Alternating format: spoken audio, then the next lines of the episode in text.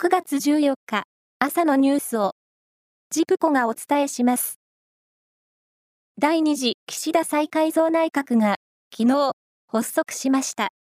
初入閣は加藤鮎子子ども政策担当大臣、鈴木淳二総務大臣、木原稔防衛大臣、武見敬三厚生労働大臣ら11人です。岸田総理大臣は昨夜の記者会見で再改造内閣を変化を力にする内閣と表現し、実行力を持った閣僚を起用したと説明しました。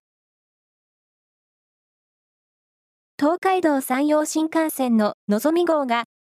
利用者の多い年末年始や大型連休、お盆のピーク時には、自由席なしの全車指定席になります。これは、昨日、JR 東海と JR 西日本が発表したもので、混雑や列車の遅れを防ぐためだとしています。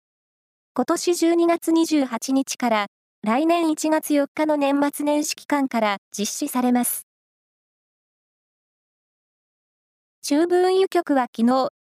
名鉄バスの運賃値上げを認可したと発表しました。来月1日からの適用で、初乗り運賃を現在の170円から190円に引き上げるということです。なお、名古屋市内の均一性運賃は210円で据え置きます。三重県伊賀市に国内最大規模のスポーツクライミング施設が今月30日にオープンするのを前に、昨日セレモニーが開かれ、スポーツクライミング日本代表の楢崎智亜選手などが訪れました。この施設、DMG 森アリーナには2つの競技場があり、リード、ボルダー、スピードの合わせて3つの種目ができるウォールが設けられていますが、国際大会の基準を満たした3種類のウォールがある施設は、日本で初めてだということです。プロ野球は昨日、6試合が行われ、